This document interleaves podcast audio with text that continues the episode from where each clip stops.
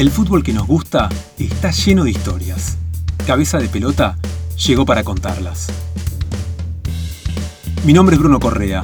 Edito Cabeza de Pelota, el primer newsletter para los que amamos el fútbol. Además de leernos, también podemos escucharnos. Este es el podcast de Cabeza de Pelota. Bienvenido. Sentite como en tu cancha. Buenas, buenas, ¿cómo andan?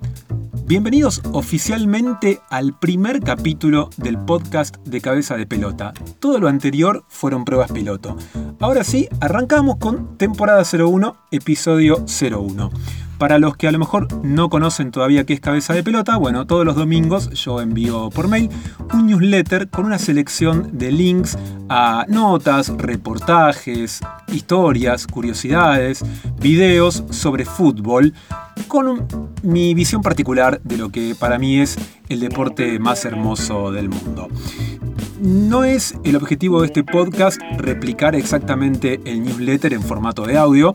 La idea es profundizar algunos de los temas eh, que comparto en el newsletter, otros directamente ni los vamos a mencionar. Pero siempre, siempre, eh, vamos a estar hablando del fútbol, del fútbol que nos gusta. Dicho esto, hoy te voy a contar acerca de la liga más pequeña del mundo. La forman solamente dos equipos que se enfrentan entre sí una y otra y otra vez a lo largo de 18 fechas. ¿Te imaginas algo así acá en Argentina? Una liga solamente formada por Boca y River, o Newell's Central, o Independiente y Racing, o Estudiantes y... Bueno, basta, se entendió. Te estoy hablando de la, atentis a mi inglés, Siley Islands League, que consta de 18 partidos de liga entre dos equipos, el Garrison Gunners y el Woolpack Wanderers. ¿Dónde es esto? En las Islas Sorlingas, un archipiélago formado por cinco islas pequeñas situado al sudoeste de Gran Bretaña. St. Mary's es la más grande de estas cinco islas, tiene una superficie de un poquitito más de 6 kilómetros cuadrados y eh, Town es, según el censo del 2011, la principal población con 1.097 habitantes. Todos los partidos de esta liga se juegan en la misma cancha, el Garrison Field. Es una cancha de césped natural, dicen los que lo conocen, que está muy cuidado hasta minutos antes del inicio del partido y tiene el estadio una capacidad para mil espectadores cómodamente parados a los costados de la cancha. Esto es, para mí, lo más lindo de esta historia que te estoy contando. Porque aunque todo esté dado para que la rivalidad entre los dos, clubes, digo bien, sea encarnizada, imagínate eh, juegan 18 partidos uno atrás del otro y uno de los dos va a salir campeón, en realidad entre ellos está todo bien. A principio de temporada, los dos capitanes se reúnen y se reparten los jugadores como en un pan y queso en el colegio, en el que nobleza obliga, a mí nunca me elegían entre los primeros. Van eligiendo de uno en uno por turnos para así hacer equipos más competitivos. Otro detalle delicioso hay un solo árbitro principal desde hace más de 10 años, se llama Paul, y de jueces de línea suele tener algún que otro vecino gaucho eh, que ande dando vueltas por ahí, o en un caso muy extremo, a los propios suplentes de cualquiera de los dos equipos. La liga está reconocida por la FIFA, pero no está registrada porque hay muchos aspectos reglamentarios que no están del todo ordenados. O sea, están medio flojitos de papeles. Obviamente la liga es corta, dura como ya te conté 18 fechas, es más o menos la mitad de lo que una liga europea promedio, entonces se las rebuscan para que el fútbol no falte el resto del año.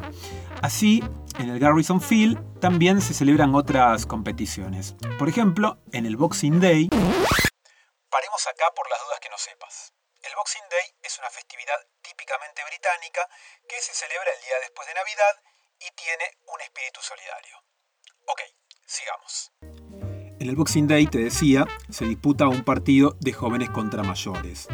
También se juega un tradicional partido contra el Dynamo Coat de Penance, una localidad al sudoeste de Inglaterra, en el que el ganador se lleva la Lioness Cup. Es un trofeo tan pequeño que tiene tallada una inscripción que dice no es de extrañar que me pierdan. También se juega el peculiarísimo Saint Mary FC, que es una suerte de All-Star de la liga, contra el Beer Watchers, que como su nombre en inglés lo indica, está compuesto por los ornitólogos que estacionalmente visitan la isla para estudiar aves. Decime, con una mano en el corazón, si no te dieron ganas en esta cuarentena de enganchar en alguno de los 653 SPN que tenés en el cable un Garrison Gunners versus Woolpack Wanderers definiendo el título.